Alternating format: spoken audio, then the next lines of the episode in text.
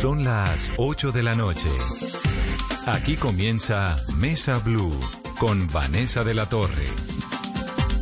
Son las 8 en punto. Hoy es un día pues realmente muy angustiante en medio de toda esta situación que hemos vivido con el COVID-19 porque las cifras de contagios están muy altas, 8.670 casos en el día de hoy, pero las cifras de fallecimientos, el número de personas que fallecieron, que es de 380, es un límite que no habíamos tocado, no nos habíamos acercado a los 400 fallecimientos al día. La cifra más alta era de 352 a finales de la semana pasada y ahí estuvimos. Fuimos bajando 300, fuimos bajando a 200 y pico y estábamos alrededor de los 300, pero ya esto nos acerca a 400 personas en un día. 400 personas en un día que han fallecido por alguna razón que se agrava. Eh, algunos con comorbilidades, otros no, pero que entran dentro de esa triste estadística que se llama el coronavirus. 400 personas en un día fallecieron en Colombia o están falleciendo casi 380 en un día, en 24 horas, y eso es realmente muy grave y muy triste. Y además hay cuatro niños, Carolina. Vanessa, buenas noches. Con esta cifra de hoy, Colombia llega a 9.454 personas fallecidas. Y es muy triste lo que sucedió hoy, Vanessa, y es el reporte que trae cuatro niños que han fallecido. Eh, por el coronavirus en el país. Una niña de siete años en el departamento de Bolívar, sus comorbilidades están en estudio. Una niña de cuatro años en Medellín, también con comorbilidades en estudio. Un niño de seis años con hipertensión y con diabetes en Curumaní, en el Cesar. Y un niño de ocho años en Cartagena con anemia. Del total, Vanessa, de estos 9.454 colombianos que han fallecido, siete han sido bebés, 16 niños contando los cuatro de hoy. Y en Bogotá, Vanessa, la cifra de fallecidos también Hoy fue muy alta, la más alta que se ha registrado, 125 personas fallecidas y muy grave también la situación en el departamento de Córdoba, donde fallecieron 52 personas, en Antioquia 35, en el departamento del Atlántico 31, en el Valle del Cauca 30, en Nariño 15, en Cartagena 11, en Santander 10, en el departamento del Cesar 9. Y hace pocos minutos, Vanessa, también salió el reporte del personal de salud que reporta seis nuevos fallecidos para un total de 40 fallecidos entre enfermeras, eh, médicos y personal de salud que está en esta línea de batalla contra el coronavirus en Colombia. No, las cifras son realmente muy preocupantes, Carolina. Eh, son 23 menores de edad en total, 7 bebés, 16 niños, algunos con comorbilidades, otros no. Pero además nos pega una cachetada de frente a los colombianos esto y es la desnutrición infantil. Hay niños, un niño con anemia, otros niños que no tienen simplemente en el cuerpo las defensas suficientes para luchar con un virus de esta magnitud. Eso es muy fuerte y eso es muy triste y tanta gente en la calle que no ha podido entender la dimensión de esta tragedia que estamos viviendo y que además nos estamos acercando pues al pico y obviamente las cifras van a aumentar y vamos a seguir escuchando este panorama por un par de semanas, ojalá no tanto tiempo, un par o dos o tres semanas más, como nos ha dicho el ministro de Salud y los epidemiólogos con los que hemos hablado en este programa. Pero todo eso, todas esas consecuencias fatales dependen de que usted, yo y todos los demás nos cuidemos y nos pongamos algo tan sencillo como es el tapabocas bien puesto. En la cumbamba no sirve. Si usted deja la nariz por fuera, no sirve. Si se lo pone ahí a medias, no sirve, tiene que ponérselo y no quitárselo. De eso se trata y lo que ha probado el mundo, lo único que ha probado con absoluta certeza es que el tapabocas funciona para frenar la expansión de esta pandemia. Carolina, esas 40 víctimas mortales que pertenecen al sistema de salud, que son obviamente miembros del servicio sanitario, médicos, enfermeras, ¿qué sabemos de ellos, de las edades, de las familias, de las comorbilidades? Vanessa, acaba de salir el reporte, no se entrega el detalle, así como se entrega a diario el reporte de las otras eh, personas. Y en total, Vanessa, también de recuperados del personal de salud, que es una cifra alentadora, es de 3.996 y el total de casos 4.493. Y en Colombia, Vanessa, la cifra que también nos gusta siempre dar y que nos llena de esperanza en medio de esta cifra tan dolorosa de hoy de las 380 personas fallecidas, y es que en el país ya se superó el 51% de personas recuperadas. La cifra hoy es de 142.777. Y obviamente reiterar lo que nos explicó ayer el experto de la Organización Panamericana de la Salud, ¿no? Que Colombia está en un contagio del 1.3%, que no es ni el 2 ni el 3%, y eso significa que los que estamos poniendo todo nuestro esmero por frenar este virus, pues lo estamos relativamente haciendo bien. Pero bueno, Vamos con eh, noticias optimistas que tienen que ver con la vacuna, que tienen que ver con nuestro numeral. Vanessa, cuando haya vacuna, yo. ¿Usted qué va a hacer cuando haya vacuna, Carolina? ¿Qué es lo primero que va a hacer? Lo primero que voy a hacer, Vanessa, es darle gracias a Dios que esperamos, eh, que esperemos que, por ejemplo, cuando haya esa vacuna, que ojalá sea el regalo de Navidad para todos los colombianos y para todo el mundo, poder decir el coronavirus no tocó la puerta de mi familia, de mis amigos, de mis conocidos y un viaje. Es lo primero que quiero hacer cuando haya una vacuna, Vanessa. ¿Y a dónde quiere ir? No quiero playa. aquí en Producciones Mesa Blue, ¿no? podemos hacer de pronto Mesa Blue callejera. Eh, vamos a recorrer el país, Vanessa, cuando haya una vacuna. Me parece, yo también quiero lo mismo, poder darle una vuelta al mar, que me parece tan importante y seguimos confiando plenamente en la ciencia, lo que decimos aquí todos los días. Nunca antes había golpeado de esta manera a la generación. Hace 100 años no ocurría, más de 100 años no ocurría una pandemia en el mundo, pero nunca antes también había estado, había estado preparada la ciencia para salir adelante. Hay en este momento 141 vacunas en desarrollo en el mundo, 141 vacunas. En procesos de pruebas humanas hay 25. Y tenemos una lista de 3, 6, 9, 10, 11, 12, 13, que son, digamos, las más avanzadas, de las cuales hay 6 que ya están en fase 3. ¿Qué significa la fase 3? Que ya se hicieron pruebas en humanos que están esperando a ver cómo es el desarrollo de esas vacunas en los seres humanos para ir a algo que se llama autorización de emergencia y finalmente lo que se llama la aprobación. ¿Cuáles son esas vacunas? Laboratorios Sinovac de China, Sinopharm de China también con epicentro en Wuhan, Sinopharm con epicentro también en China pero en Beijing. Esas tres son las que está desarrollando el gobierno chino y de las cuales no se tiene mucha información porque lo que hemos dicho, China pues tiene unos eh, límites de acceso a la información muy complicados. China es un país que seguramente conoció la pandemia, según lo que han dicho tantos, desde noviembre, la presencia del coronavirus en su población, pero lo dio a conocer al mundo el 7 de enero. Entonces todo lo que pasa dentro de China pues es un gran enigma para el resto de los mortales. ¿Qué sabemos? Oxford AstraZeneca, que va muy avanzada. Escuchamos acá a algunos expertos de la Universidad de Oxford, que tiene el apoyo del Reino Unido, de Estados Unidos, de la comunidad europea y del gobierno de Brasil también está Moderna, está Pfizer con BioNTech, que fue la que dijo que en octubre seguramente tendría su vacuna, y luego siguen otras que ya no están en fase 3, sino en fase 2, que son CanSino Biological, que es de China, Shifei, que es de China, Inovio, que es de China, Novavax, Johnson Johnson y Merck. Esas son, digamos, las grandes apuestas que hay en torno a la vacuna. Esto va cambiando porque obviamente están haciendo sus experimentos y están haciendo sus pruebas ya, algunas en humanos, para saber si funcionan o no. Algunas de estas vacunas han funcionado en la medida de lo que van avanzando. El gobierno de Estados Unidos está muy interesado en sacar adelante la vacuna porque además en noviembre hay elecciones presidenciales. Y ustedes se imaginan lo que puede pasar con un mandatario como Donald Trump mostrándole al mundo que tiene la vacuna.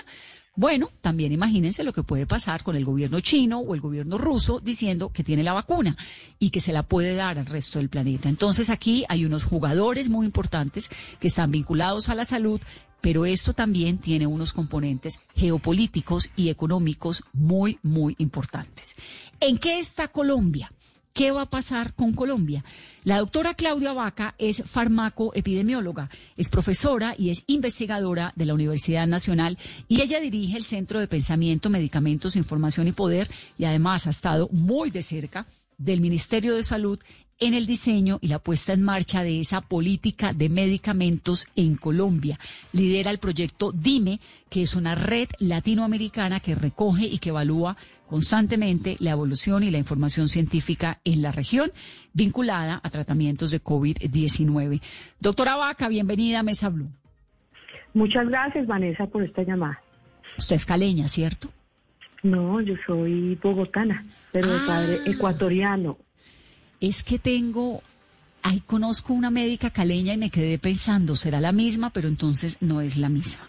Bueno, arranquemos con la vacuna. ¿Cómo ve usted este aspecto general? Digamos, cuando usted, que es epidemióloga, que ve la situación desde su ciencia en la Universidad Nacional, dice, este es el panorama. ¿Qué le cuenta a su familia, por ejemplo, a sus amigos?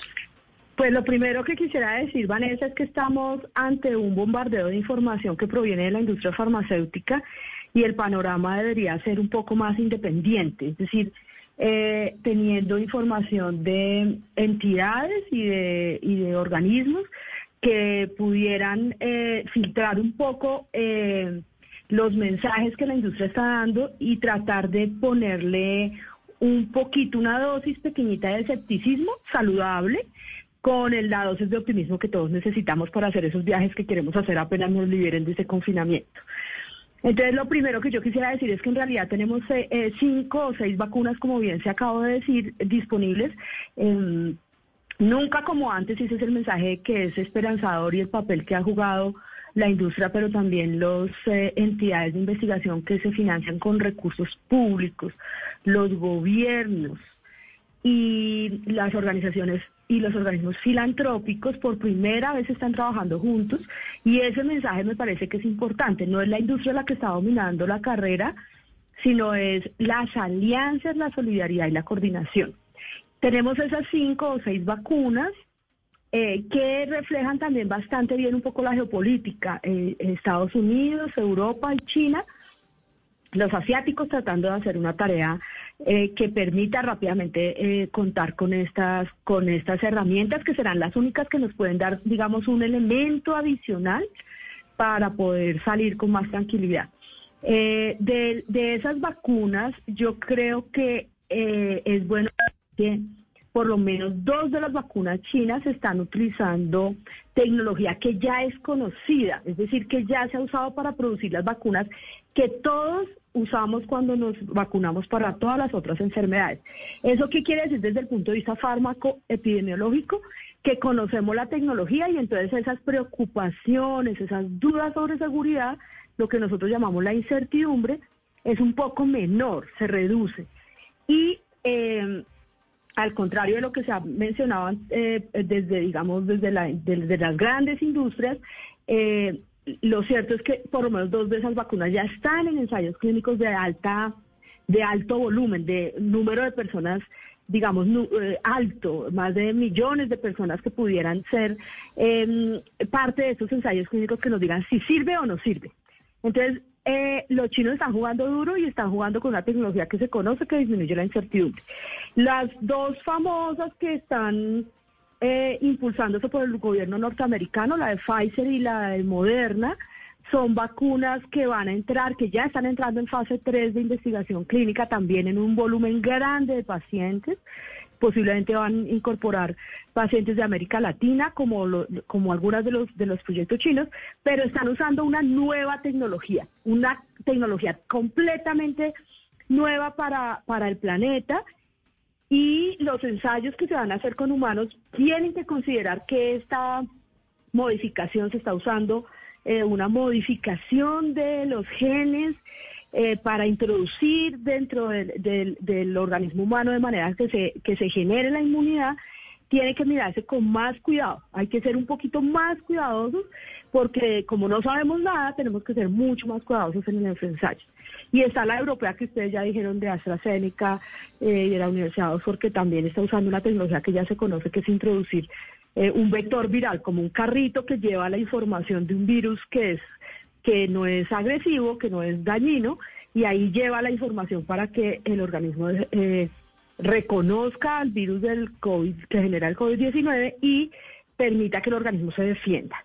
Entonces, esta eso, eso, doctora, decir, ya entiendo más o menos, digamos, pues esto es aquí de, un nivel muy, muy profundo, ¿no? Y uno como que lo va desglosando todos los días. Los chinos le están apostando a un mecanismo de vacunas que ya existe, pero obviamente pues con las alteraciones que requiere el coronavirus. Pero pues también ellos han lidiado con MERS, con SARS, con todo lo demás. Entonces tienen ese camino un poquito despejado, ¿verdad? Moderna y Pfizer, cuando usted nos dice que están teniendo o, inventándose algo distinto y hay que revisar cuál es el impacto que podría tener en la genética, ¿cuál sería? Digamos, ¿qué es lo que, eh, expliquemos un poco más esto? A nosotros lo que, a, nosotros lo que más nos interesa es saber si logran una inmunidad suficiente, es decir, que el organismo desarrolle anticuerpos y logremos una efectividad para prevenir el contagio que sea mayor al 60 o al 70%, todos tienen que demostrar eso, incluida la de Moderna y la de Pfizer. Pero lo que más nos preocupa en este caso en particular son los eventos adversos desconocidos y que solo podemos conocer en la fase de investigación aquí en gran escala, ¿no? Eh, eh, normalmente las vacunas, ustedes saben que generan dolor eh, local cuando se aplica, molestias de, generales, fiebre, gripa siempre le da una gripita adicional eh, a uno. Entonces, eh, en los ensayos previos pequeñitos, los de baja escala, pues se logró establecer que con acetaminofén y con otras eh, medidas adicionales se resolvían. Eso es lo que nosotros llamamos los eventos comunes y conocidos. Pero cuando ya uno hace un ensayo a un mayor nivel, con un número mayor de pacientes, ahí vamos a tener más probabilidad de identificar aquellos eventos menos frecuentes. Eh, que pueden ser neurológicos, a veces son inmunológicos, son de diferente tipo, no sabemos, no sabemos nada acerca de eh, este tipo de tecnología, entonces vamos a tener que ser mucho más cuidadosos, tanto con la investigación que se va a hacer en gran escala, como en la evaluación que las agencias sanitarias van a hacer para su aprobación. Eh, Vanessa decía que el camino va a ser que se apruebe de emergencia, que se apruebe rápidamente. Eh, lo que yo diría y lo que nosotros los investigadores independientes decimos es, con la de Moderna y Pfizer, las agencias sanitarias van a tener que tener mucho más, unos binoculares, unos microscopios más grandes para analizar la información, de manera que estemos tranquilos de que no se van a presentar eventos adversos indeseados que puedan ser graves y que pudieran, eh, eh, digamos, sugerir que no usemos la vacuna. ¿Consecuencias a largo plazo? Sí, eventos colaterales, daños sobre el organismo que pudieran no ser deseables, que uno nunca busca eso, pero pues es parte de lo que hay que evaluar. Esperemos que no. Pero como es una tecnología completamente nueva y la incertidumbre es mayor, es deseable que se mire con mucho más lupa, con mucho más cuidado esto. Bueno, eso me parece importantísimo porque no lo sabíamos. Eh, yo, yo leo literalmente la, la información de la Organización Mundial de la Salud cuando habla de los pasos, ¿no? Primero es in the lab, en el laboratorio, que es básicamente pues descifrar la molécula. Fase 1, fase 2, fase 3, que es cuando entran los humanos. Autorización de emergencia, que entonces es esto, darle, ya entiendo, es darle el beneplácito de la ciencia, decir esto efectivamente. Pero, pero, pero en un mecanismo como excepcional. Nosotros normalmente en el planeta no usamos ese mecanismo. Lo vamos a usar porque estamos en pandemia. Entonces, como estamos en pandemia, tenemos que ponernos como unos grandes binoculares y ser súper cuidadosos, porque vamos a hacerlo más rápido. Entonces la probabilidad... Hay, hay, una influencia muy grande del gobierno de Estados Unidos que está pagando miles de millones de dólares a, a Pfizer y a Moderna para sacar adelante esa vacuna, ¿no? Exactamente. Entonces tenemos que mirar que no que no sea más, peor el remedio que la enfermedad y por no por caminar más rápido llegamos más temprano. Entonces, hagámoslo con, con, con, la, con la aceleración que se requiere, pero sin perder de vista que aquí estamos frente a una nueva, completamente nueva tecnología. Doctora, y es que ante esa incertidumbre y ante tantas preguntas, por ejemplo, la inmunidad de todos los ensayos que se están haciendo con la vacuna va a ser, por ejemplo, de por vida, con una sola dosis ya vamos a quedar vacunados, necesitamos dos. ¿De qué manera se evalúa también y se mide con la tecnología que cada una de las vacunas está utilizando en estas pruebas? Por supuesto, la inmunidad, ese es eso es lo que nosotros llamamos el desenlace más importante. Lo que más nos interesa es que realmente genere una inmunidad que sea una inmunidad mayor al 70-80%, es decir, que los individuos desarrollen eso en su mayoría y después que se mantenga la inmunidad. Por ahora, por ahora Pfizer incluso y, AstraZeneca y otros están hablando de que con los datos preliminares que tenemos de la, de la, de la pandemia es posible que se requiera una dosis de refuerzo, o sea que estaríamos hablando de al menos dos dosis eh, requerida, eh, esperemos que pasen los ensayos clínicos. ¿no? Bueno, esto todo es una lucha larguísima y un trabajo muy profundo por lograr esa vacuna. Lo que hemos entendido, doctora Vaca, es que están produciendo también vacunas a gran escala para en el momento en que funcionan decir, ¿la tenemos? ¿Cómo es eso? Lo que están haciendo es el alistamiento y esto sí que es otra cosa, otra de las buenas noticias que, se que tenemos en, en este momento y es que no solamente se ha acelerado estas alianzas para garantizar una investigación rápida, sino también una coordinación de las capacidades de producción. Aún si tuviéramos la vacuna de Pfizer, de Astra, de estas cinco o seis, al final no vamos a tener una vacuna, vamos a tener cinco o seis vacunas y posiblemente es deseable que tengamos disponibles en el país las de diferentes tecnologías para mirar en qué grupos de población vamos a usar unas u otras dependiendo de la efectividad, ¿cierto? Pero el problema es que una sola empresa no va a tener la capacidad de abastecer todo el mercado mundial. Y lo que está sucediendo es que se están alistando las capacidades de producción para saber eh, que en el momento en que sepamos si sí sirve, cuando terminen estos ensayos, ellos hablan de noviembre, diciembre, yo creo que es un tiempo muy acelerado Mm, esperemos que en, enero, en febrero podamos tener esos consolidados de toda la información para saber si está diciendo Pfizer. Ese es un tiempo demasiado acelerado. De hecho, Pfizer es de las de las más atrasadas en el arranque de, enrolamiento de pacientes. Es que Pfizer se metió en la carrera ayer, de repente apareció con, con gran titular a octubre, pero lo que habíamos venido viendo en estos seguimientos, pues obviamente Oxford y AstraZeneca han estado muy avanzadas. Es que aquí hablamos con uno de los chicos voluntarios eh, hace más o menos unas tres semanas, cuando ya arrancaron ellos con pruebas en humanos, pero para ese momento Pfizer no estaba. Pfizer se metió esta Pfizer semana. estaba metiendo semana durísimo y yo creo que va a lograr enrolar rápido pacientes, lo cual es interesante pero pues de todos es el que más atrasado está. De hecho, el gobierno chino ya tiene una aprobación de emergencia de la agencia china y está inmunizando todas sus fuerzas militares, o sea que va a tener datos a gran escala rápido. Cuéntenos en qué están los chinos, porque es que los chinos son un gran enigma y uno no sabe muy bien cómo hay una limitada, pues hay un limitado acceso a la información. No sabemos muy bien, no es fácil entender en términos periodísticos en qué está China. ¿Qué saben ustedes desde la ciencia? Pues eh, la verdad es que ellos han publicado en las grandes revistas internacionales los avances que tienen, por lo menos de dos de las vacunas que se mencionaron al inicio de, este, de esta charla. La de Cancino, que es, hace parte de, una, de, un desarrollo en, alianza con la Academia de Ciencias Médicas Militares.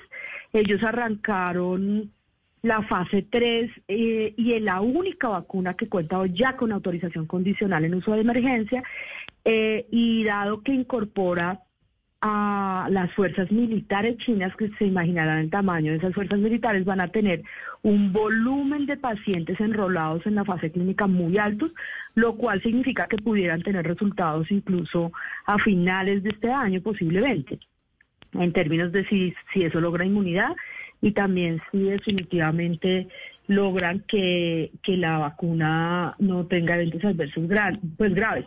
Ellos usan la clásica forma que nosotros conocemos de vacuna y es usar el virus atenuado. Acuérdense la viruela y todo eso que, se, que es, lo que se inyecta es el mismo virus pero atenuado para garantizar que el cuerpo genera el, el, el antígeno y la inmunidad que uno espera. Esa es la tecnología más conocida, ellos tienen una larga tradición y además lo interesante de los chinos es que ellos tienen una infraestructura de producción que les permitiría garantizar un abastecimiento rápido a, un, a una gran porción de la población mundial y además tanto CanSino como la otra, la otra vacuna de Sinovac, eh, que ya también arrancó fase 3, esta última está haciendo ensayo y ya llegó a un acuerdo con Brasil para enrolar eh, personas en Brasil, voluntarios en Brasil, de manera que va a tener también población latinoamericana.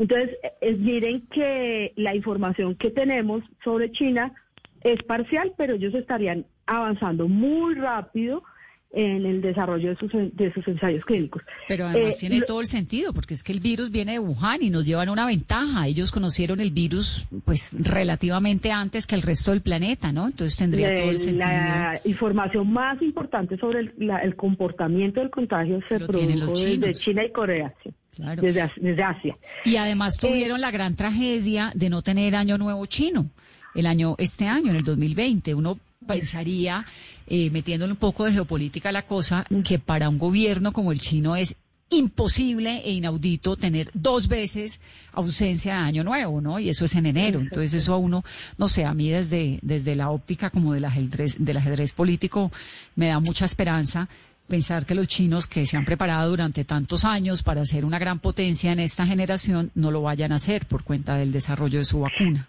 Eh, alguien decía que nos estábamos enfrentando a la Guerra Fría. Yo prefiero pensar que estamos hablando de una nueva globalización. Y en esa nueva globalización yo prefiero pensar que vamos a tener la capacidad y la, y la apertura, diría yo, la generosidad de entender que todos tienen algo que aportar. Posiblemente Pfizer y, y, y Moderna van a darnos al planeta una nueva tecnología y tendríamos que ser muy juiciosos en evaluarla eh, que va a ser usada en el futuro. China nos va a dar rápidamente una disponibilidad a precios mucho más bajos y tendríamos que considerarla. Y Europa está jugando un papel muy interesante en la solidaridad global en el sentido de que es la que está jugando al lado de la Organización Mundial de la Salud y la Organización Panamericana de la Salud. Vanessa, yo prefiero un mundo globalizado más humano y solidario que la Guerra Fría que teníamos antes. Sí, un mundo con vacuna donde además todos entendimos que esto es una tragedia y que un estornudo en China nos afecta sí o sí a este lado del mundo. Ahora, doctora Vaca, Colombia. ¿Cómo funciona ese sistema? Y, Carolina, el ministro de Salud hoy dio unas luces, ¿no? Sobre cómo sería eh, la adquisición de la vacuna. También lo ha dicho en este programa un par de veces de cómo sería la adquisición de la vacuna por parte del gobierno colombiano. Y también, Vanessa, se está hablando ya de la diplomacia del COVID. Hoy hubo reunión en la Casa de Nariño en la que estuvo el ministro de Salud, el presidente Duque, el embajador de Colombia en Estados Unidos y en el Reino Unido, también el embajador en China, mirando de qué manera se van a empezar a atender esos puentes y esas alianzas con los laboratorios de estos países que son los que están en la carrera para lograr la vacuna lo más rápido posible. Pero doctora, por ejemplo, Colombia está y está siendo parte de este grupo COVAX para poder tener también otro chance de, la vacuna lo más pronto. Sí, yo creo que Colombia está haciendo un juego de, varias estrategias. Eh, me parece que las, las señales que ha dado entre ayer y hoy muestran que se está configurando una, una agenda diplomática que es, digamos, eh, indispensable en este momento. Si ningún país que quiera tener en algún momento la vacuna disponible, puede hacerlo si no tiene una agenda diplomática bien armada. Y parece que Colombia está empezando a hacerlo. Tiene una estrategia que es multilateral a través de la Organización Mundial de la Salud.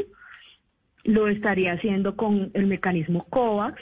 Este mecanismo es un mecanismo de compra centralizada que mm, el... el eh, aló, aló. Estamos. ¿Nos escucha?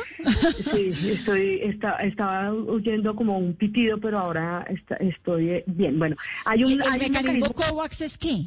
Multilateral. El mecanismo COVAX en realidad es una estrategia de compra centralizada, eh, de compras conjuntas, en la cual la Organización Mundial de la Salud está coordinando diferentes actores los, a, las, a, las, a las iniciativas de investigación de las cuales venimos hablando. Ellos están con, con nueve iniciativas, eh, es decir, mantienen lazos con esas iniciativas para garantizar esto y con un mecanismo que es una alianza que funciona desde hace muchos años para todos los programas de, de vacunación que se llama Gavi, es una alianza de vacunas global en la que participa la Fundación Gates.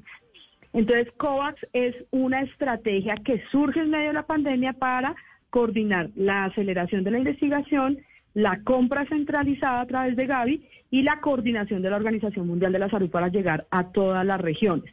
en las Américas, quien opera eso es la Organización Panamericana de la Salud, y entiendo que Colombia ya firmó el acuerdo COVAX, es una, es, sería el componente multilateral de la agenda diplomática que el gobierno está jugando. Y hay unos componentes bilaterales que parece que se están adelantando con el gobierno norteamericano. Eh, eh, yo diría que si Colombia tiene una estrategia fuerte en la, en, el, en, la, en la línea del bilateralismo, debería incorporar a China y también debería incorporar eh, a Europa en, en, otro, en, otros, en otros elementos. Y lo que sí definitivamente los que trabajamos en eso estamos haciendo un llamado es a que idealmente, por un lado, se tengan claras las condiciones de cualquier compra anticipada o negociación que se esté haciendo, sea por el organismo multilateral o sea por los, por los acuerdos bilaterales. Y lo segundo es que sean plena y completamente transparentes. Y no es un capricho la transparencia. El, el gobierno ha hablado de unos acuerdos de confidencialidad pero es mejor hacerlo transparentemente porque le da mucho más juego al país de hacer alianzas en la región de las Américas o en otros lugares y le permite establecer eh, mecanismos y músculo para negociar un precio más accesible. De lo contrario, lo estaría haciendo solo y esta condición de hacerlo solo nos pone en un riesgo mayor sobre el, digamos, el, el, peso presupuestal, el esfuerzo presupuestal que tendríamos que hacer como país para poder acceder a esas vacunas. Y por ejemplo, también, doctora, otra de las estrategias en las que ya está Colombia son los acuerdos de confidencialidad. Ya se firmaron negociaciones con Pfizer y con AstraZeneca, pero en el marco de esas condiciones y de esa transparencia, ¿qué es lo clave y, qué errores no podemos cometer? Porque ya hemos visto, por ejemplo, que con el tema de los ventiladores hubo también una competencia de todo el mundo buscando eh, ventiladores. Ahora la competencia va a ser también por tener la vacuna. Pues es, es, para nosotros fue una sorpresa saber que había unos acuerdos de confidencialidad firmados con AstraZeneca y con Pfizer. Idealmente esto no debe haber pasado. No entendemos muy bien en qué condiciones y qué incluye un acuerdo de confidencialidad cuando estamos hablando de, pagos con recursos públicos. Eh, no tampoco está claro si esa confidencialidad está referida a los precios o a la prioridad en la distribución de los de, de los biológicos. Eso es, es demasiado oscuro aún eso y creo que es complejo porque ese acuerdo es para qué? Yo tampoco lo entendí, ¿sabe? Cuando, porque uno diría, bueno, o, será para no saber exactamente cuántas, pero ya el ministro de Salud dijo, ¿no, Carolina? Seis millones de vacunas, inicialmente dos, luego cuatro, ya nos ha dicho que población mayor de 70. ¿En qué consiste la confidencialidad? ¿Para qué es que cuando le pone la rótula de la confidencialidad queda uno como medio No tenemos claridad, todo indica, y por lo menos esto lo sabemos por prensa, eh, algunos artículos que se han publicado y declaraciones que han hecho tanto el director de medicamentos del Ministerio de Salud como el mismo ministro y otros eh, líderes de gobierno, lo que han dicho es que pareciera que hay algún tipo de prioridad para eh, distribución en el caso de que nos metamos rápido con los ensayos clínicos. Si es para ensayos clínicos, esto estaría, eh, eh, digamos, para participar con voluntarios colombianos en ensayos clínicos, esto estaría rayando un poco en el, en el compromiso de los principios éticos de investigación. La investigación clínica por principio regulatorio y por las normas nacionales e internacionales no tendría que ser de ninguna manera confidencial. Así que el, el, ministro dijo en algún momento que no era sobre testeo, pero parece ser que en algunas declaraciones otros funcionarios dijeron que pudiera ser por eso. Ahí sería un poco, digamos, cuestionable e inaceptable. Lo otro que, que mencionaron los funcionarios de gobierno era que pudiera... Perdón, doctora Vaca, ¿por qué sería cuestionable o inaceptable si tuviera que ver con, con testeo? Porque el testeo sería sin saber quiénes son los voluntarios o los voluntarios pues tienen el libre albedrío. Yo me voluntarizo mañana para cualquier vacuna si me lo proponen. No, el protocolo no puede ser, el protocolo y el enrolamiento no puede ser confidencial. De hecho, hay una hay una, una, un principio que se llama el consentimiento informado y el consentimiento voluntario de quien participe. Esa parte yo creo que no podría tener ningún tipo de confidencialidad. Me refiero a que hubiese una condición de priorizar la distribución de esas vacunas en el país en función de que participemos rápido en el ensayo clínico. Eso significaría que ya... Es el, que, dijeran, miren, si ustedes nos permiten hacer un ensayo clínico con, no sé, 500 mil personas, entonces les facilitamos la compra de tantas vacunas. Exactamente, es una condición. así funciona. Eso eh, así no funciona en ningún lugar del planeta, sería inaceptable. Eh, Este tipo de negociación no existe en ningún lado. O sea, esto sería una y es parte de las preguntas que tendríamos que hacer ahora. Si eso no es, digamos, pensemos que ese elemento el, el ministro dijo, yo, de, eh, estén tranquilos que estamos haciendo una buena negociación. Yo diría, ojalá que eso no esté condicionado por ese, por ese factor sería en términos del precio, que no divulguen el precio al cual se está haciendo una cosa que se llama el pago anticipado, no solamente la compra en términos del el volumen, sino el pago. Y aquí estaríamos hablando de un contrato con recursos públicos. Es decir, Lo ¿cuánta eh, plata? Cuando yo digo así funciona, me refiero a que así funciona el mundo en, en cierta manera de yo qué hago y usted qué hace, ¿no? Pero no, no entiendo perfectamente lo que estamos hablando de la Sí. ética médica de fondo. Pero entonces. ¿cuál es la ruta para que Colombia tenga las vacunas que necesita? Eso es una Pues negociación de qué por dónde. Nosotros hemos suscrito una, una carta con organizaciones a nivel mundial que sugieren que, que se tengan en cuenta cuatro o cinco criterios. El primero es que las vacunas se consideren bienes públicos, es decir, que no haya patente asociada, eh, derechos de monopolio asociados a ninguna de las vacunas. Esto es un llamado que se está haciendo incluso desde la Organización Mundial de la Salud, desde muchas organizaciones, para que esa patente o ese monopolio no le genere un poder de, de fijación de precio a las empresas. El segundo elemento tiene que ver con que los precios a los cuales los compren los países estén basados en los costos de producción y no en el estimado de la ganancia financiera de los laboratorios. En los medicamentos eso puede ser fácil de entender, pero en una vacuna y en el momento de la pandemia eso pudiera ser muy complejo. Y lo que estamos viendo, ya hicimos un estudio que ustedes deben tener en la mano, es que las expectativas de precios, por ejemplo, de Pfizer o de Moderna, le costarían a Colombia para los, para los 6 millones de personas, digamos para el 80% de esos 6 millones, eh, cuatro, para 4 millones de personas pudiera costar dos veces lo que vale todo el presupuesto de un año del plan de vacunas de todos los niños y de todas las personas que requieren vacunas en el país para otras enfermedades. Wow. Entonces nosotros no podemos pagar eso así y el precio no podría estar basado en eso, sino en los costos de producción, como sucede con cualquier otra fijación de precios. Es decir, cuánto les cuesta producir, cuál es la, el porcentaje, el margen por, esa, por ese costo de producción y lo demás es lo que vale distribuirla, que eso lo pagaría el Estado. Pero no puede ser en función de las expectativas financieras y de ganancia, porque no podríamos pagarlo. Se habla de que la vacuna de la vacuna de Pfizer costaría 19 dólares. Si tenemos Sí, que y- y- y en aplicar alguna- dos, Y en, en algún artículo internacional vi precisamente esta semana que la China estaba en dos dólares. Imagínense. sí. Nosotros estamos pagando 3 dólares hoy por la vacuna de, por una de las vacunas de, de- del plan de vacunación nuestro, que es por ahí 3 dólares la, la vacuna de BCG. Si nosotros pagamos 3 dólares versus 40 dólares de las dos dosis que costaría la de Pfizer, pues nosotros no podemos pagar eso. Claro. Es- eh, no, no eso, es- eso, eso significaría, si, si pagamos 3 dólares sería el 7 u 8% del total de lo que hoy nos costaría pagar Pfizer. Entonces ese es el segundo criterio, que los precios estén fijados por las expectativas de ganancias de las empresas, sino en función de los costos de producción y distribución. El tercer elemento es que sea transparente la negociación y la compra anticipada.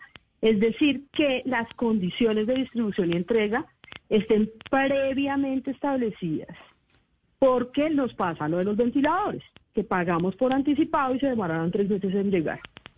¿Cuáles son las condiciones de entrega? ¿Qué co- condiciones de distribución hay? Y que los criterios de distribución y asignación, digamos, mundiales, estén basados en criterios de salud pública y no por compra. América Latina es el pico de la pandemia global. Esta región debería estar priorizada independientemente de que los países hayan pagado por anticipado o no. Y no es Colombia, es, es Colombia, México, región, Brasil, Ecuador. Perú, porque si, si no estamos vacunados todos, no estamos protegidos todos. Pues doctora Vaca, a mí me da mucho gusto, hemos hablado durante 38 minutos, pero me parece importante desglosar y tener la posibilidad de ir entendiendo cómo funciona. Fíjese que estamos eh, aprendiendo nuevas cosas en torno a la vacuna de Pfizer eh, que no sabíamos y de Moderna que no sabíamos. Hemos conocido un montón sobre la de Oxford y AstraZeneca porque pues nos ha llevado el periodismo a ellos. Y ahí vamos, ahí vamos en estos con muchísimo optimismo, pero también con escepticismo, como dice usted. Muchas gracias y segurísimo volveremos a hablar más adelante. Gracias Vanessa, un placer comentar estos asuntos con ustedes. Un saludo muy grande. Son las 8.40. Antes de irnos a la pausa, Carolina, lo que dice la gente, este es un tema que despierta mucha inquietud, muchas eh, preguntas, muchos comentarios, pero que toca meterse, revisar, leer, tratar de entenderlo, porque pues para opinar hay que saber qué dice.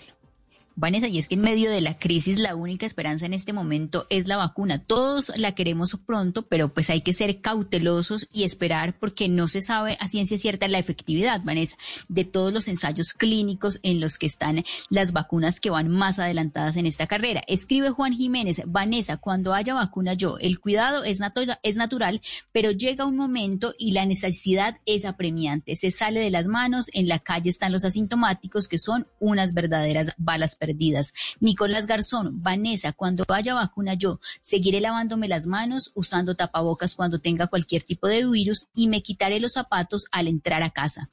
Profe 3335, Vanessa, cuando haya vacuna yo espero olvidar que hay días como hoy en los que se baja full la nota con esas cifras, pero toca seguir para adelante, cuidándonos, tomando las medidas y pidiéndole mucho a Dios que tome el control. David Méndez, otra cosa, yo pienso, hay que mirar el vaso medio lleno. Hay más de 130 mil recuperados sin vacuna porque no la hay aún y otro montón de asintomáticos que están tranquilos. Nos toca afrontar el virus y generar de manera natural los anticuerpos. Pedro Pablo Jaramillo escribe, Vanessa, cuando haya vacuna, desde ahora me cuido y cuido a los demás para alcanzar muy pronto la vacuna. Juan Carlos Ospina, Vanessa, cuando haya vacuna yo daré gracias a Dios porque la ciencia es para utilizarla para el bienestar de la humanidad es encontrar la salida a este oscurísimo y largo túnel. Algunos de los comentarios a esta hora, Vanessa, con nuestro numeral Vanessa cuando haya vacuna yo. La sugerencia es informarnos constantemente. The Lancet tiene reportajes continuamente. Los medios científicos que son muy fáciles de acceder tienen información continua sobre cómo van las vacunas, sobre cuáles equipos están haciendo qué. Y aquí en este programa Creo que todas las noches hablamos de este tema y hacemos el ejercicio juicioso de ver qué está ocurriendo al otro lado del mundo. Son las 8.41. Escuchen esto, que es de César López, y escuchen este poema. Hasta que amemos la vida podría haberse llamado plegaria, porque eso es. Danos Dios una maldita tregua, concédenos el fin de la aniquilación podría haberse llamado Requiem porque es una breve misa de despedida, orbituario vital, porque es una suma de perfiles de protagonistas de Colombia que no llegaron sino hasta la mitad del drama. En memoria, porque es un acto de reivindicación. Esto es un texto de Ricardo Silva Romero, del gran Ricardo Silva, y hace parte del lanzamiento de esta canción, que será el próximo 7 de agosto. Es una parte de ella se llama Hasta que amemos la vida, de un amigo de esta casa, César López. si hablamos también. Entonces, hablamos. Dijo Cristina Bautista antes de caer. Como Mario Calderón,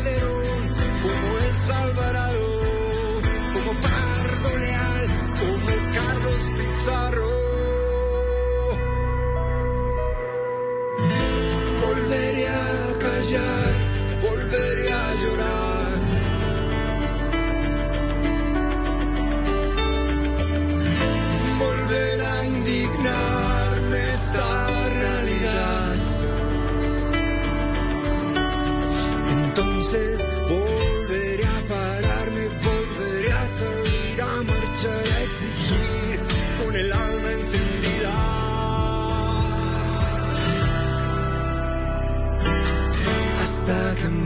la vida,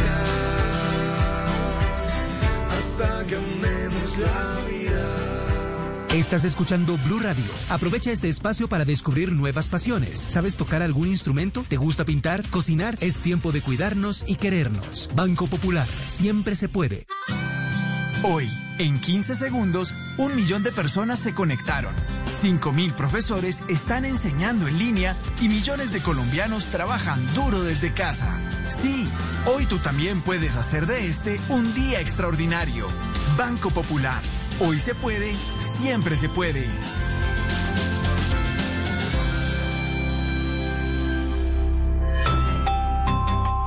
Somos Grupo Aval, vigilado Superintendencia Financiera de Colombia. Llega la voz de la verdad para desmentir noticias falsas. Pregunta para Vera. Hay un audio en redes sociales que asegura que el gobierno de Colombia está pagando un valor por cada muerto de COVID-19. ¿Esto es cierto o falso? Esta noticia es falsa. Estos audios no tienen ningún fundamento y solo hacen parte de la desinformación colectiva. Escucha la radio y conéctate con la verdad. Una iniciativa de Blue Radio en unión con las emisoras que están conectadas con la verdad. Daisy Juliet Vanegas es una joven de 26 años que nació en Itagüí, en Antioquia. Ella quería ver la historia de su vida alguna vez en uno de estos empaques de café de la tienda Juan Valdés. Le costó mucho conseguirlo, pero lo logró. Esto fue una cosa de no creérmela. Yo ya había visto en el aeropuerto alguna vez que viajé a Bogotá una edición de mujeres y yo dije, uy, qué bueno sería estar ahí. Entonces mandé la muestra, no tenía muchas expectativas porque eran muchas muestras las que enviaban. Cuando luego me llama y me dicen que sí, que yo me había ganado el concurso. No, yo no me lo podía creer. Inclusive yo le dije a mamá que me estaban tomando el pelo. Edición especial Renacer. Un café símbolo de un país que renace. Juan Valdés. Todos tenemos un reto, algo que nos impulsa, eso que nos hace levantar de la cama todos los días, un sueño que nos lleva al límite y nada más importa. No importa el dolor, ni la frustración, no importa el tiempo. Un reto que es a la vez nuestro combustible y nuestra obsesión. Porque nada se consigue de la noche a la mañana. Este es mi reto. ¿Cuál es el tuyo? Pasta Sonia. Sabor y energía que te hacen mejor. Trabajamos pensando en usted.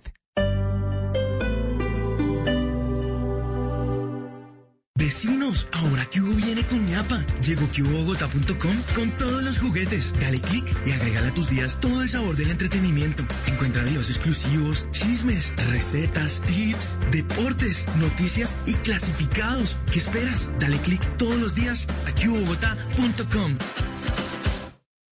El dramaturgo estadounidense Arthur Miller dijo alguna vez que el teatro no puede desaparecer porque es el único arte donde la humanidad se enfrenta a sí misma. Hoy en Blue Radio. Soy Juan Sebastián Aragón y quiero invitarlos a Bla Bla Blue desde las 10 de la noche para hablar del teatro y de cómo nos hemos renovado los actores en tiempos de pandemia.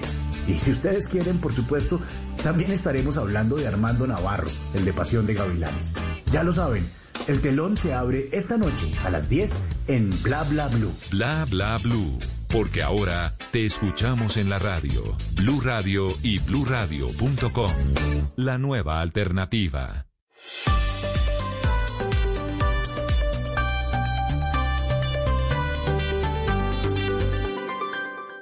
Seguimos hablando de historias de café, historias que nos llegan desde el fondo de la tierra colombiana, historias de grandes ejemplos como el de Zairo Javier Vargas, que es un joven nacido en los Andes, en Nariño, pero vive ahora en Sevilla. Todo esto se debe a la disciplina y el amor que le pongas a tu trabajo y ahora pues con este proyecto de Juan Valdés pues mucho mejor, porque a esto sí lo motiva a uno, digamos a motivar la juventud que siga en la cajicultura, porque la cajicultura está cada día envejeciendo y la juventud está migrando a la ciudad y el campo cada día se está envejeciendo más. Entonces, ¿qué va a hacer del campo? Edición especial Renacer. Un café símbolo de un país que renace. Juan Valdés.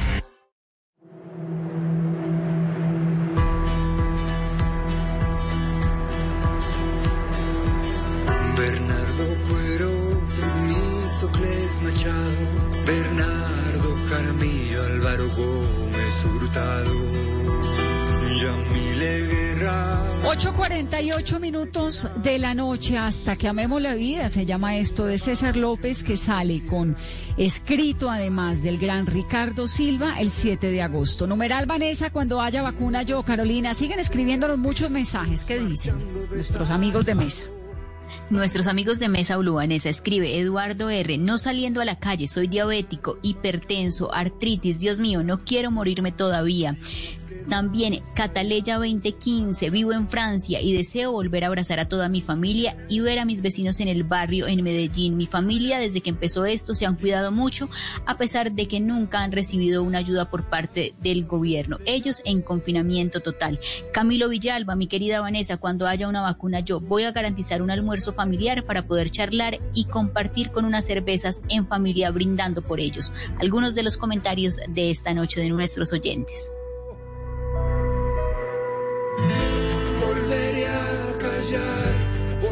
Este año, Alimentarte Food Festival, que es el festival gastronómico más importante de Colombia, que además tiene un sentido social tremendo desde cualquier óptica, desde el lado de atender y ayudar a todos los que en este momento están pasando por una situación muy complicada en el mundo de la gastronomía, pero del otro lado, el trabajo que han hecho durante tanto tiempo ellos en Alimentarte con los miembros de la fuerza pública, pues se reinventó, es distinto como el mundo y ahora va a ser digital ¿Cómo va a ser? ¿En qué consiste? Cristina Botero es la directora ejecutiva de la Fundación Corazón Verde, que es la que organiza y la gran beneficiaria de este Alimentarte Food Festival. Cris, bienvenida a Mesa Blue.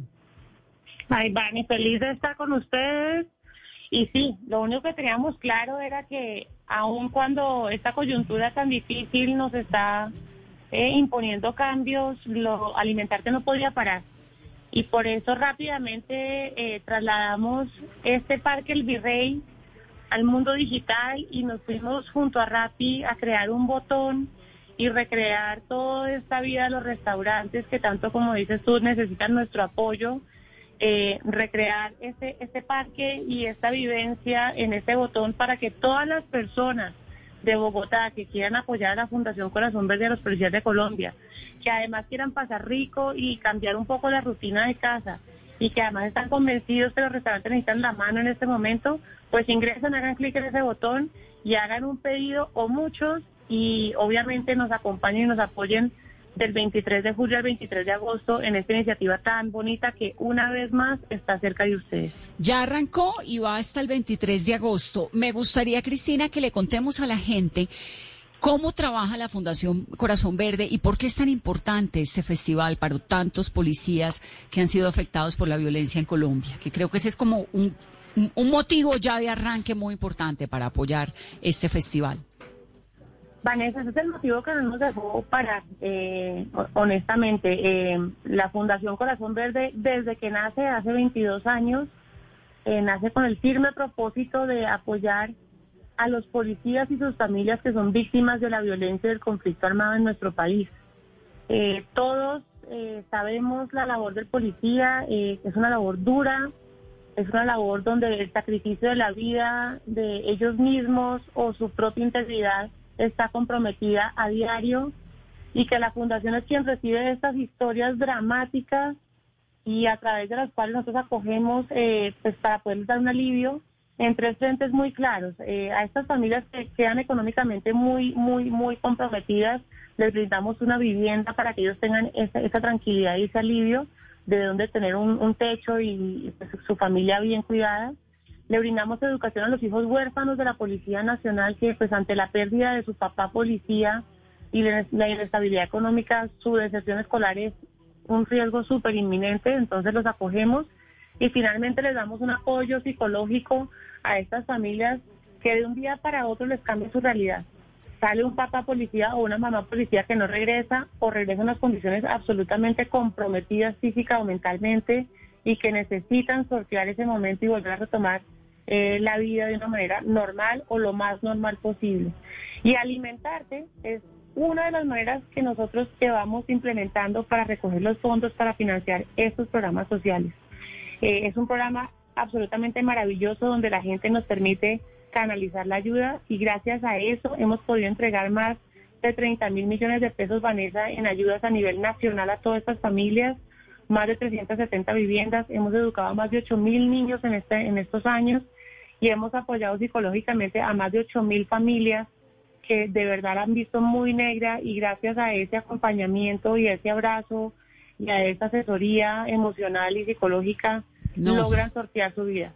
No, pues es que el drama es por todo lado, encima de que se queda viuda o huérfano, no tiene cómo seguir la vida porque obviamente pues mm, quedan sin el padre que en, esta, en estos casos y muchos es el principal eh, apoyo y el principal sustento económico de la familia. Hacen un trabajo tremendo. ¿Ocho mil familias han podido ayudar ya, Cristina? Hemos ayudado a ocho mil familias en, el asesoramiento psicológico, pero no son las mismas familias, entonces el, el espectro es mucho más amplio. Adoptamos a las familias en cada uno de los programas de acuerdo a sus necesidades. Entonces, sí, son muchos más, pero nuestro alcance ha sido 8 mil en educación, niños, 8 mil familiares en asesoramiento psicológico y 370 familias con vivienda propia en este momento en todo el país. Eh, gracias a ese bocado que la gente consume en alimentarse, que la gente dice, pero es que esto no es nada, no, es todo. Y ese es como el llamado de nosotros, el café que te tomas en alimentarte, la hamburguesa que pides, el plato, el arroz, que pides, la carne, hace toda la diferencia. Entonces, ¿y es exclusivamente en la plataforma de Rappi? Así es, Vanessa. Necesitábamos la logística para poder llegar a todas las personas que en esta oportunidad no podíamos reunir en el Parque El Virrey. Y pues esta es la tecnología que teníamos a nuestro servicio. Un, un aliado que ha sido absolutamente generoso, quien nos donó sus manos tecnológicas para diseñar este botón. Y gracias a ellos estamos pudiendo funcionar. Y este año, Vanessa, pues por una intención mucho más amplia, donde estamos apoyando estos restaurantes. La Fundación replanteó las reglas de juego este año. Los, los restaurantes de Bogotá nos llevan apoyando 17 años y esta decimoctava edición necesitaban también de nosotros. Entonces, el aporte a la Fundación Corazón Verde de sus ventas que ha llevado a la mitad casi, para que ellos también reciban eh, pues un poco de caja y les permita seguir luchando en esta batalla del COVID. Eh, necesitamos salir juntos de esto.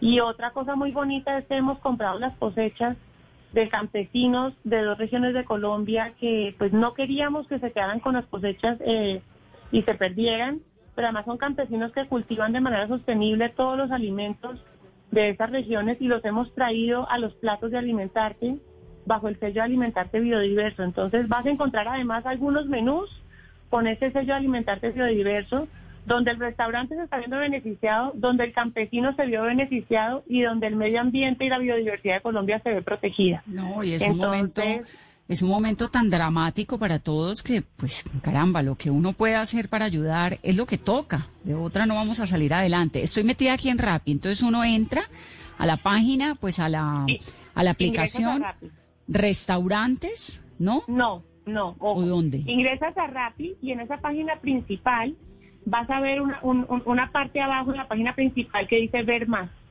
Ahí haces clic. En esa página principal donde ves supermercados. Ah, ya lo vi. Listo. El, el sexto botón de esa página principal que dice ver, ver más, que son cuatro cuadraditos, oprimes y cuando oprimes se abre una segunda pantalla y ahí vas a encontrar alimentarte con un wok, escrolea un poco y aparece el botón naranja divino de alimentarte. Y ahí aparece, entonces, recomendados para Vanessa. Aquí España, restaurante, Café Monstruo, Amor Perfecto, Suquerino, Siuca, Baubum, Pesquera Jaramillo, El Techo Mexicano, Toshiro, Teriyaki, bueno, hasta empanaditas de pipián que son de las nuestras. Miriam Cami, la picadería, el tambor, comida colombiana, comida internacional, postres, todo lo que encuentres, comida con sello de biodiversidad, otras no, pero absolutamente variado para que no haya excusa de no ingresar ese botón y que hagan la ayuda. Algo muy lindo, encuentras, cada vez que abres un restaurante, Vane, encuentras arriba aporte a productores. Eh, si tú quieres además decirle a ese campesino que crees en lo que está haciendo al proteger la biodiversidad de nuestro país y de su labor absolutamente heroica desde el campo, puedes hacer un aporte voluntario que está absolutamente auditado y fiscalizado y va directamente a estos productores que estamos protegiendo a través de la iniciativa de Alimentarte, gracias a la alianza que hemos hecho con USAID y Riqueza Natural, que es el programa de ellos con los que estamos trabajando y tocando directamente a estos productores que protegen la biodiversidad de Colombia. Además, la ayuda arranca en dos mil pesos, dos mil, entonces usted puede poner dos mil, cuatro mil, seis mil, ocho mil, lo que quiera, apoyo a productores y ahí le aparece el menú de los restaurantes de lo que uno, ah, pero esto está maravilloso, qué cosa tan bien hecha, Cristina. Y entonces, por ejemplo, este combo alimentarte pizza de qué, el que me apareció aquí, vale 26.900. ¿Qué porcentaje va al restaurante y qué porcentaje va a alimentarte? A, la Fundación Corazón Verde. Este combo que eliges te llega pues obviamente con una bebida nuestro gran patrocinador y el, de las ventas del, de, de, de, cada combo el, hay un 20% de aporte a la Fundación Corazón Verde y el resto queda para el restaurante que obviamente tiene unos costos de elaboración, ingredientes y demás. Eh, y el resto le queda a ellos de utilidad para poder seguir sobreviviendo y luchando esta batalla contra la pandemia y nosotros con ese 20% podremos llevar esta venta o este ingreso a los programas sociales que como siempre tenemos nuestra meta y pues como decimos nuestros hijos, nuestros 600 niños que educamos anualmente, nuestros policías están esperando la vivienda, pues ahí es donde reciben ese flujo de caja para poder financiar los programas sociales. Muy bien, pues la invitación entonces es a eso, a sumarse. Es un tiempo muy difícil para todos, pero de una u otra manera y con iniciativas como esta, pues podemos ayudar un poquito más. Si usted va a pedir algo de comer a su casa, pídalo por medio de alimentarte. El menú está enorme, variadísimo, todas las opciones que quieran y le pega una ayuda muy importante a todos, a los policías, a los restaurantes, a los campesinos. Está genial, Cristina. Felicitaciones y con toda. ¿Cómo les ha ido hasta ahora?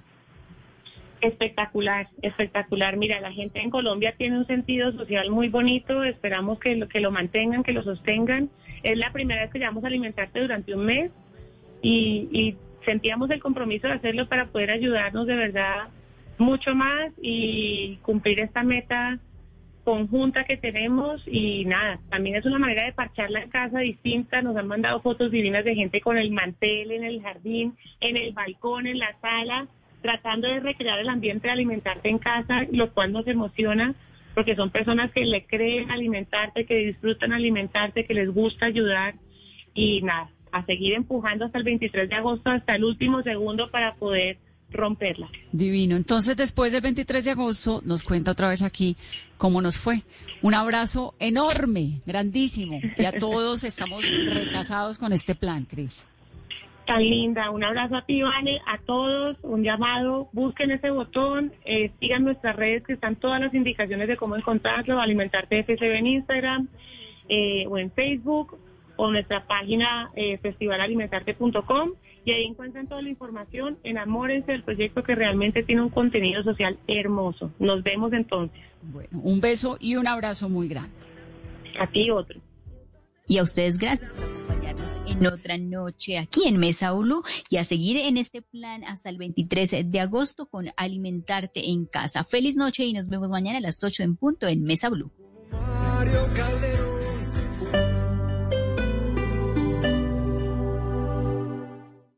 Esta noche en Bla Bla Blue. Ajá, te habla por acá María Macausland y te quiero invitar a que te conectes esta noche a las 10 porque tenemos a uno de los protagonistas de la telenovela más vista en la televisión nacional, Juan Sebastián Aragón, de Pasión de Gavilanes. A las 11, en tutoriales radiales traemos las instrucciones para reciclar bien, nada más y nada menos que con Marce la recicladora. Y como hoy ya saben que es miércoles de música de los 90, váyanse programando y vayan preparando esa lengua, porque después de la medianoche vamos a abrir nuestra línea telefónica, como siempre, para recibir sus llamadas, porque aquí en este talk show hablamos todos y hablamos de todo. Bla, bla, blue porque ahora te escuchamos en la radio, Blue Radio y bluradio.com.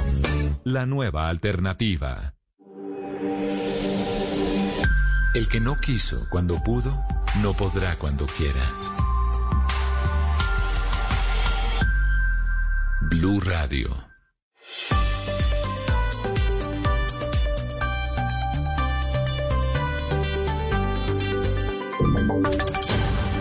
Voces y sonidos de Colombia y el mundo en Blue Radio y bluradio.com, porque la verdad es de todos.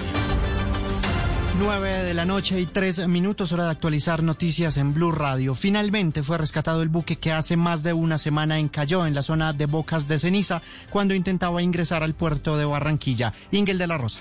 Después de 10 días de estar encallado junto al tajamar occidental de Bocas de Cenizas, fue rescatado el buque Nordic Wolverine, que llegó de Cartagena cargado con 5.200 toneladas de químicos. La operación de reflote mantuvo cerrado el puerto de Barranquilla este miércoles y en las maniobras intervinieron cerca de 50 tripulantes y cuatro remolcadores, uno de ellos procedente de Estados Unidos. El objetivo era recuperar la embarcación de bandera noruega sin que ello signifique un riesgo para la tripulación o el medio ambiente, por lo que continúan los monitoreos en la zona, informó el capitán del puerto de Barranquilla, Carlos Urbano. 18 horas después de haber iniciado la última fase, podemos informar que la embarcación ha salido del área donde se encontraba encallada y continuamos con todo el puesto de mando en coordinación con las demás entidades, autoridades, desarrollando y monitoreando el paso a paso de esta operación. Es así como en el área continúan cuatro remolcadores con pilotos y personal técnico a bordo verificando los tanques comprometidos y la estanquidad y estabilidad del buque. Luego en Caño Dulce, que según las autoridades contiene aguas más seguras para mantener a la embarcación, buzos expertos verificarán los daños que ésta sufrió. Y a esta hora se adelanta en plenaria del Congreso la votación de ascensos en las fuerzas militares. Kenneth, buenas noches. Hola, Auriel, muy buenas noches. Pues a esta hora continúa la votación de los ascensos de seis militares que ascienden del Ejército Nacional de la Armada y de la Fuerza Aérea Colombiana. Se destaca la del comandante del Ejército, el general Eduardo Enrique Zapateiro, a mayor general. En poco